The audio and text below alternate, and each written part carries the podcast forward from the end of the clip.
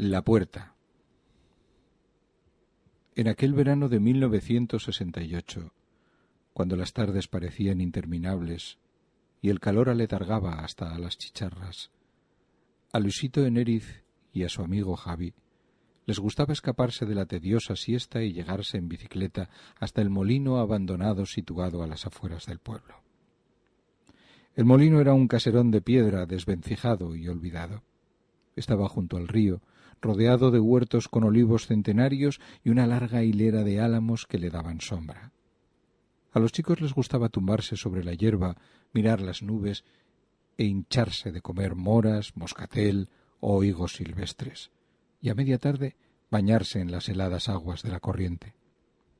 Una tarde, igual a casi todas, subieron la pequeña cuesta empedrada y comenzaron a recorrer el sendero de tierra bordeado de hierba y amapolas.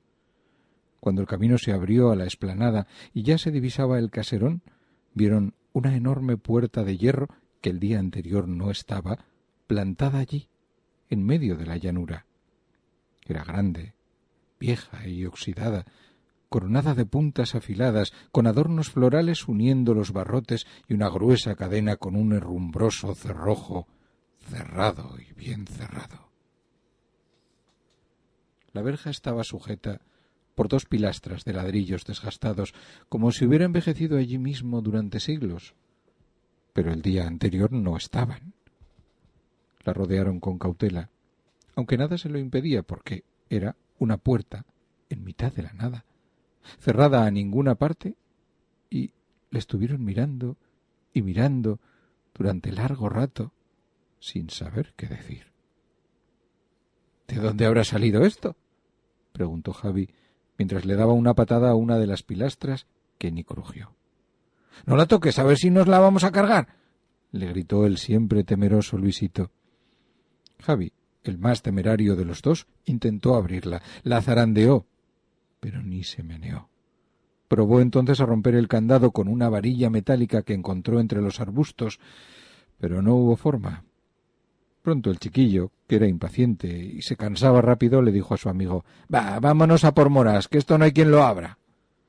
Luisito le obedeció, como siempre, pero estuvo callado y pensativo todo el tiempo. A media tarde empezó a tronar y decidieron acortar el paseo y volverse para casa. Luis, al pasar delante de la verja, se volvió a mirarla y le dijo a su amigo con una seguridad infrecuente para su carácter apocado Mañana la abrimos. Yo sé cómo. Sí, hombre, lo que tú digas, le respondió Javi con indiferencia. Ya verás, sentenció el primero. Pero la impaciencia de Luisito no pudo esperar. Estuvo toda la noche sin pegar ojo, escuchando la lluvia caer sobre la canalera. En cuanto las primeras luces del día se colaron por la persiana, abrió despacito la puerta del corralón y sin hacer ruido se escapó calle arriba en busca de la vereda que llevaba al molino. La desesperación y los gritos acudieron pronto a la casa de los Enériz. La cama del pequeño Luis estaba vacía, y a pesar de que lo llamaron a gritos y lo buscaron por todas partes, no encontraron ni rastro del chiquillo ni de su bicicleta. Ayudados por los vecinos y seguidos de lejos por un desconcertado Javi, los afligidos padres lo buscaron por los caminos en medio del barrizal. Cuando llegaron a la esplanada del viejo molino, el agua hacía aún más brillante el color ocre de la tierra encharcada. Un tibio sol reflejaba sobre las hojas mojadas que centelleaban como estrellitas en un árbol de Navidad, pero no había ni rastro, ni se apreciaba huella alguna de que la verja hubiera estado allí. La bicicleta del muchacho estaba tirada en el suelo, y junto a ella encontraron una enorme cizalla de hierro que el padre del chico reconoció como suya. Javi levantó la bicicleta y con los ojos llorosos murmuró No tenías que haberla cruzado sin mí, Luisito. Durante los días siguientes buscaron al chico por los pozos, por los ribazos, por el río, pero todo fue inútil. Nunca volvieron a saber nada de Luisito Eneriz. Casi cuarenta años después, Javier volvió a subir la cuesta empedrada y volvió a recorrer el senderito de tierra. Al llegar a la esplanada sintió un estremecimiento que le alteró el ánimo. Todo había cambiado. El viejo molino ya solo era una ruina. La maleza lo dominaba todo y el riachuelo apenas tenía agua.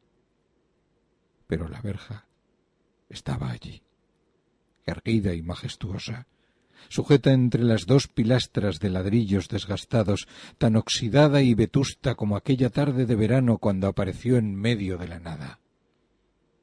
Javier se acercó, estiró la mano y comprobó que el herrumbroso cerrojo volvía a estar cerrado y bien cerrado. No tenías que haberla cruzado sin mí, Luisito. Fue todo lo que se dijo.